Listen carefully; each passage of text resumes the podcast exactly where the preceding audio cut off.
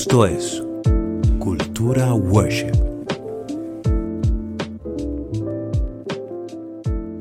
Hola a todos y bienvenidos una vez más a Cultura Worship Podcast. Por aquí les habla Hugo y estoy con Emmanuel. Gracias una vez más por escucharnos. Nos sentimos más que complacidos de que ustedes estén junto a nosotros en esta conversación sobre música, sobre adoración, sobre teología, sobre comentarios, datos curiosos.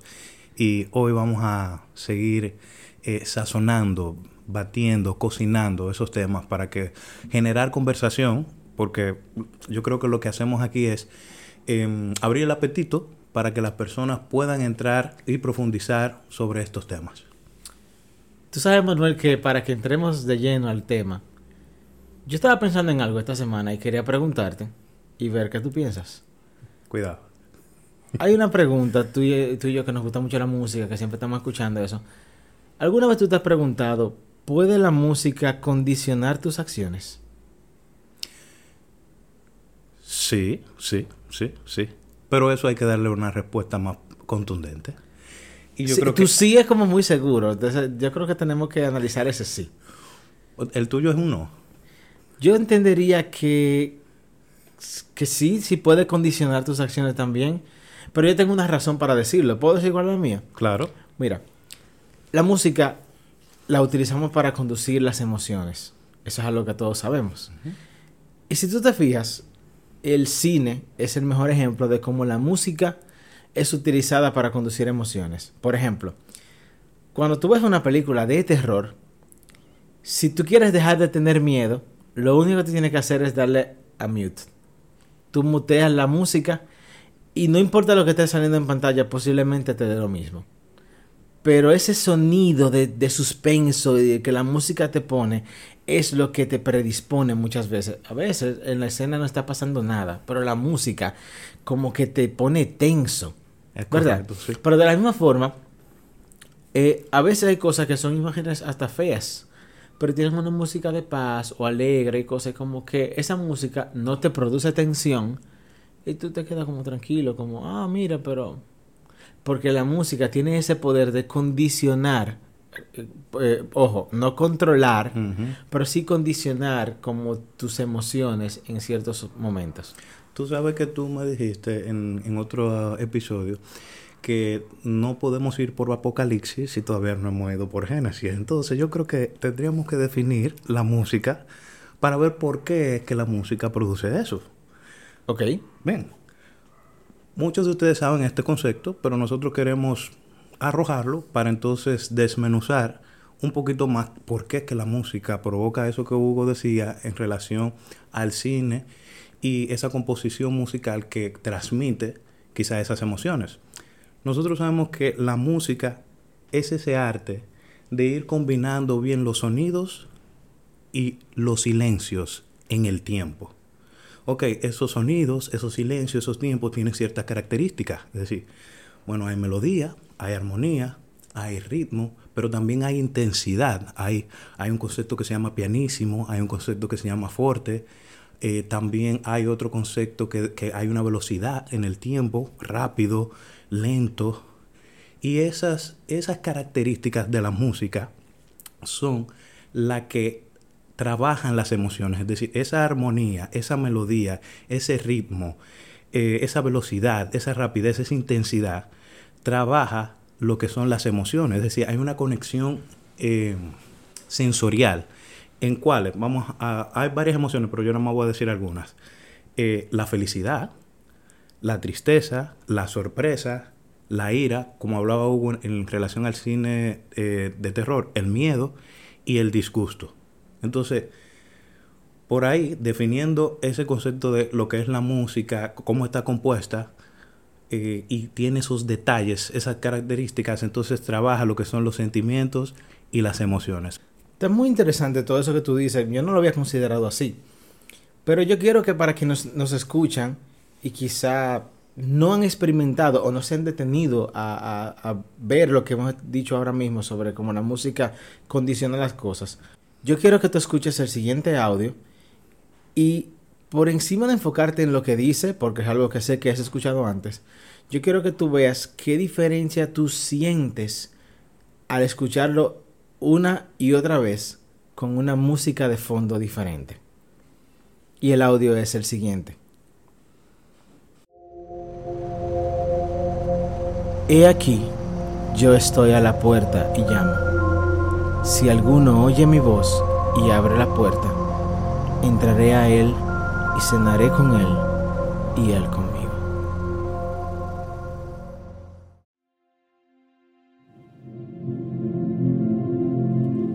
He aquí, yo estoy a la puerta y llamo. Si alguno oye mi voz y abre la puerta, entraré a él y cenaré con él y él conmigo. Me encantaría saber qué piensas en este momento después de haber escuchado eso y de ver qué diferente se siente todo simplemente con cambiar una música de fondo. Y la verdad es que todo eso me hace pensar en que hay una frase que estoy seguro que tú has escuchado, Manuel, que dice que eres lo que comes. Una frase sobre, sobre fitness, sobre dieta, sobre cómo mantenerte saludable y eso. Pero nosotros que somos cristianos, que alimentamos también nuestra alma, yo creo que tenemos que agregarle algo más. Eh, o podemos decirlo como comes, pero en el sentido espiritual. Porque entonces tú eres lo que comes, pero también tú eres lo que ves y eres lo que escuchas. Mm. Repítelo, repítelo, repítelo. Ok, vamos a hacerlo como una frase completa. El mundo dice, eres lo que comes. Pero yo hoy les digo, eso sonó bíblico. ok, no. Pero hoy les digo, tú eres lo que comes, eres lo que ves y eres lo que escuchas. Todos sabemos aquí y todos hemos experimentado que cuando tú te involucras en ambientes que no son correctos o comienzas a ver contenido que no te conviene, eso influye en tus acciones. Pero como estamos concentrándonos en el tema de la música, yo quiero traer a tu mente que lo que tú estás escuchando pudiera estar influenciando cómo tú te conduces para bien o para mal. La Biblia dice, por ejemplo, en Proverbios 4:23, sobre toda cosa guardada, guarda tu corazón porque de él mana la vida. Entonces, ¿cómo guardar tu corazón si no cuidando qué entra a tu corazón? Y lo que entra a tu corazón es palabra, es mensaje. De tu palabra no entra, tu corazón también entra comida, ¿verdad? En el sentido físico, pero tu corazón y el sentido de tu alma es alimentado por los mensajes que están a tu alrededor. Pero si todavía tú crees que solamente es el corazón, también está la mente.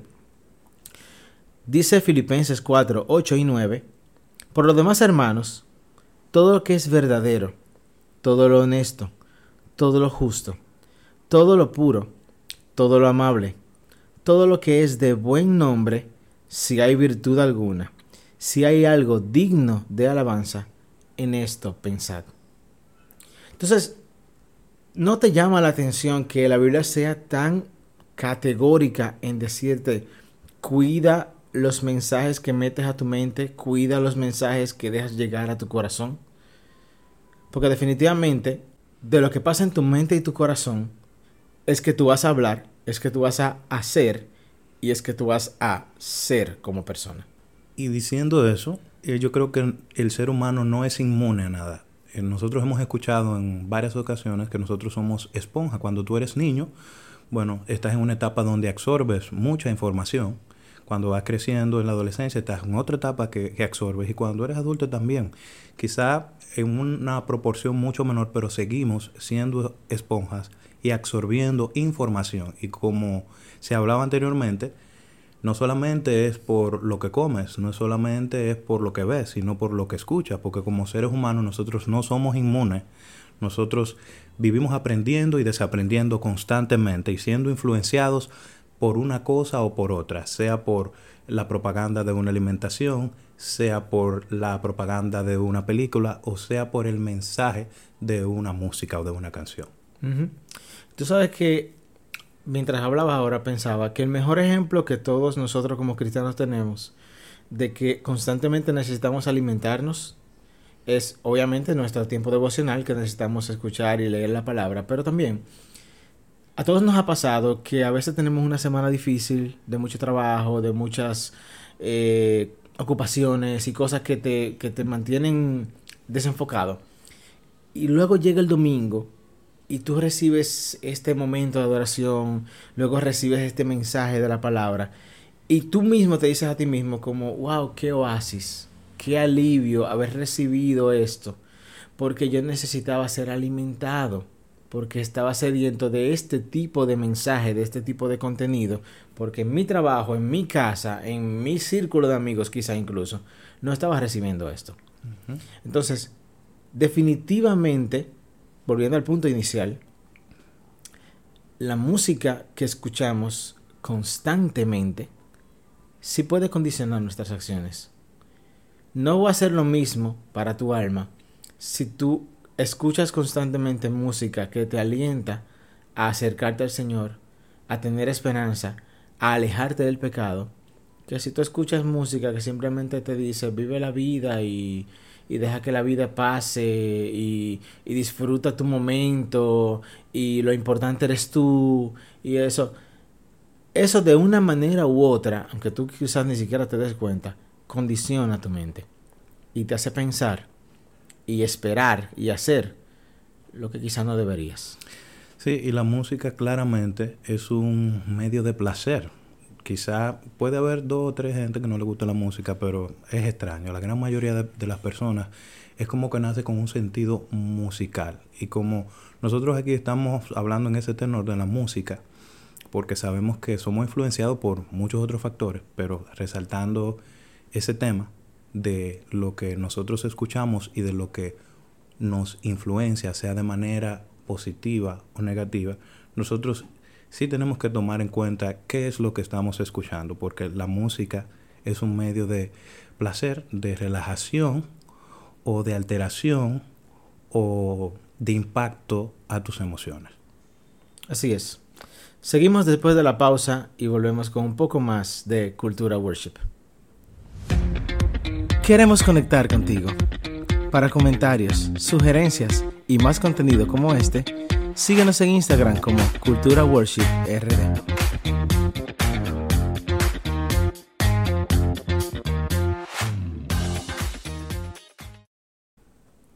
Continuamos con Cultura Worship y queremos seguir hablando de cómo la música puede condicionar tus acciones, pero ahora en un aspecto un poco más práctico.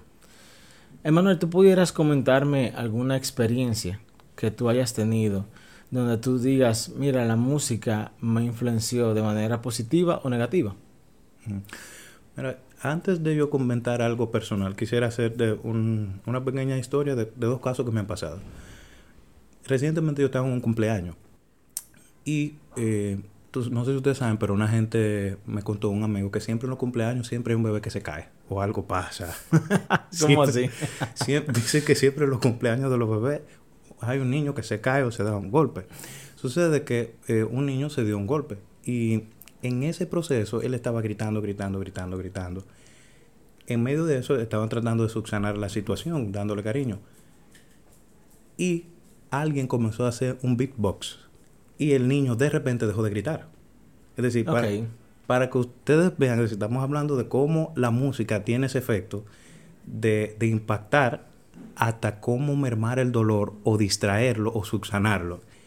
Y no sé si quizás ustedes han visto videos de niños gritando en, en, YouTube y, le ponen música y de repente ellos como que cambian eh, la, el grito o la actitud. O sea, lo que tú quieres enfocar es cómo desde niños esa influencia ya está ahí. Es correcto. Es decir, independientemente de que tu eh, cerebro se haya desarrollado, es decir, no esté desarrollado, perdón, aún tú estés desde pequeño, tú eres influenciado por la música. Pero una historia ya un poquito más personal, bueno, eh, yo creo que, bueno, yo creo que era eso lo que tenía que contar, pero tú, tú creo que serías tú que deberías ahora hablar de, de una historia. Bueno, mira, yo puedo contar lo siguiente. Quiero primero aclarar que no estamos aquí necesariamente para decir que hay un tipo de música que es mala, que hay una que es buena. Eso pudiéramos hablarlo en otro momento. Pero sí, eh, nosotros estamos llamados a llenar nuestra mente de Cristo. Y yo puedo, haciendo memoria, recordar como hubo un momento de mi vida específico donde yo tenía una debilidad. Y esa debilidad era que yo estaba soltero y yo estaba muy deseoso de encontrar una pareja. En ese proceso, precisamente porque yo estaba deseoso de pareja y eso, yo comencé a escuchar música romántica. Música, de hecho, sana en su, en su música, en su general. Pero ¿qué pasa? Casi todas esas canciones terminaban teniendo el mismo patrón. Y era que las canciones terminaban siendo de no te puedo tener, Mm. de no te encuentro. Eh, en algunos casos de sí te encontré, pero no puedes eh, ser mía por alguna razón y eso. El punto es que las canciones eran más como de desamor. Y entonces eran un constante recordatorio de lo que yo no tenía, de lo que yo no encontraba. Entonces, poco a poco, sin darme cuenta, yo comencé a caer en una especie de depresión, donde yo me sentía muy solo. Y quizás la gente no supo que era por eso, pero amigos míos cercanos pueden contarte que yo siempre estaba como amargado. Y cuando hablaban de temas de relaciones, mi, mi actitud era muy negativa. Era, no, no, no, a mí nadie me quiere. Y para mí no hay nadie. Y yo nunca me voy a casar. Porque yo no nací para eso. Porque es que eh, la mía nunca termina de llegar. Y que qué sé yo qué. Y era un asunto muy negativo. Uf. Y yo no puedo decir que la música me condicionó, claro que no, pero la música sí era como esa gasolina que alimentaba el fuego. Mm. O sea, ese deseo o ese, esa insatisfacción ya estaba ahí. Pero esa música, en vez de redirigirme a Cristo y decirme, mira, yo soy suficiente y enfócate en mí que yo puedo darte todo lo que tú necesitas. No, yo tenía un constante recordatorio de lo que yo no tenía y lo que yo entendía que necesitaba y que por qué no lo tenía todavía y que, que yo estaba haciendo mal y etcétera, etcétera, etcétera. Entonces, la música para mí en ese momento, y yo no me daba cuenta, pero así fue, la música fue, ni, ni siquiera te puedo decir un arma, era una piedra de tropiezo. Porque la música que yo me gustaba escuchar era música que me hacía daño. Y condicionaba mi mente a pensar que eso nunca iba a pasar. Y seamos honestos, al final yo me casé y tengo un hijo, así Dios lo permitió. Pero pudo que no pasara eso. Y si era la voluntad de Dios, yo debía estar conforme con eso porque Dios tenía planes para mí. Y yo tenía que entenderlo de esa manera. Pero esas canciones me tenían tan desenfocado que yo no podía ver esas cosas ni pensar de esa manera. Sí, y Yo estaba en mi inconformidad. y quiero apoyar eso que tú digas y pa- para que, que siga continuando. La, la música yo creo que tiene el poder de potencializar las cosas. Es decir, ella en sí misma, ok, puede transmitir algunas emociones, pero cuando está acompañado de esas letras y de esas cosas, como que empuja las cosas a, a que tú las medites. Y bueno, en un aspecto más secular, eso es algo que vemos en todas partes. La gente lo dice a sí mismo. Yo oigo música para amargarme. Hay géneros musicales que son utilizados para eso. Donde la gente oye ese tipo de canciones, como le dicen, cortavenas, Ok. Para sentirse mal a propósito, por lo que no tiene, por lo que no ha logrado, por lo que sea. ¿Y en qué parte eso es sano o bueno? No, pero te- no es sano bueno, pero es como que le somos estimulados. Si la gente que está triste escucha música triste, es para ahí que va. Es decir, no sé si es que ahí es que se desahoga o necesita inhibir con eso, pero la música más popular, aunque la música alegre es muy conocida, pero la música popular, la música más popular a veces la que trasciende es la música triste, la música como sensitiva, que va por ese aspecto. Sí, es así, definitivamente. Y nosotros estamos llamando a algo diferente que eso. Entonces, como dije al principio, no estamos aquí para decirte, tú no puedes oír cierto tipo de música, porque no, no estamos aquí para eso. Pero sí tenemos que decirte que si es tu caso, que quizá tú estás en una situación en la que te has sentido desanimado o triste o hasta desenfocado del Señor, posiblemente la música no te está desenfocando de Dios, pero sí es algo que alimenta las situaciones que ya tienes. Sí. Sin embargo, si la música que comienzas a escuchar te habla constantemente de Dios, de su fidelidad, de su bondad, es muy posible que tú seas reenfocado en lo que es verdaderamente importante. Sí, mira, hay un efecto químico que trabaja las emociones. Uno quizás no tiene todos los conocimientos de esto, pero en mi experiencia recuerdo que una vez alguien en la congregación donde yo me- dedicó una canción y esa canción, cada vez que yo la escucho, me recuerda a esa situación. ya no ahora con el mismo esquema o con el dolor, pero la memoria la tengo. Y como tengo esa memoria, esa canción que es cristiana, pero que fue dedicada para un momento específico, te genera ese recuerdo. Entonces... O sea, a ti te dedicaron una canción cristiana para tirarte una puya. Exacto. ¿Y qué es esto? Bueno, sucede de todo dentro, dentro, dentro, dentro del redil. Hay cosas que suceden. Oh, Dios. Y hay personas también que han ido a, diferentes conciertos y han tenido diferentes experiencias, es decir, conciertos eh, cristianos, no cristianos, y cada sensación, cada experiencia a veces es diferente porque lo que transmite la persona que te está cantando también te está transmitiendo algunas emociones, quizás su estilo de vida también sea un estilo de vida descontrolado, eh, emocionalmente complicado y tenga todos esos factores que te lo transmite y que tú quizás no lo percibes al momento, pero luego como que que dices, uff, pero es verdad, como que, mm, como que no debía estar aquí, como que no aquello. Entonces, sí la música tiene ese poder de influenciarte y de trabajar tus emociones y hay que tener cuidado con eso. Yo creo que este tema realmente pide una segunda parte. Yo creo que sí. Así que si te gustó este tema y quieres seguir abundando un poco sobre esto, te invitamos a oír el próximo capítulo de Cultura Worship. Nos vemos en una próxima entrega.